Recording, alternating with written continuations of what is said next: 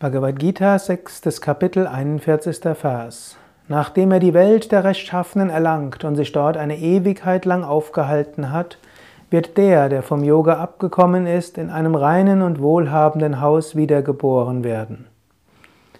Also, wenn du in diesem Leben nicht die Verwirklichung erreichst, vielleicht sogar gegen Ende des Lebens vom Weg abkommst, heißt das nicht, dass du alles verlierst, sondern wenn du eine längere Zeit Yoga geübt hast, behältst du die spirituellen Verdienste dort.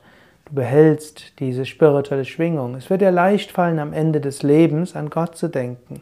So wirst du auch nach dem physischen Tod in die höheren Welten kommen. Und dann kommst du zurück in einem reinen und wohlhabenden Haus.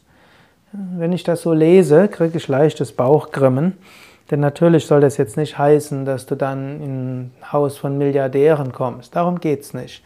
Rein hm, kann heißen, dass du in einem Haus bist mit spirituellem Reichtum.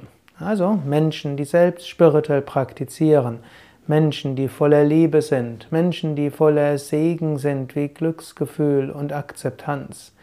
Wenn du eine ganze Weile in diesem Leben anderen Gutes getan hast, wenn du in einem Leben viel spirituelle Praktiken gemacht hast, dann wird es dir im nächsten Leben leichter fallen, damit zu beginnen. Du wirst das bekommen, was du brauchst, um schneller auf dem Weg voranzukommen.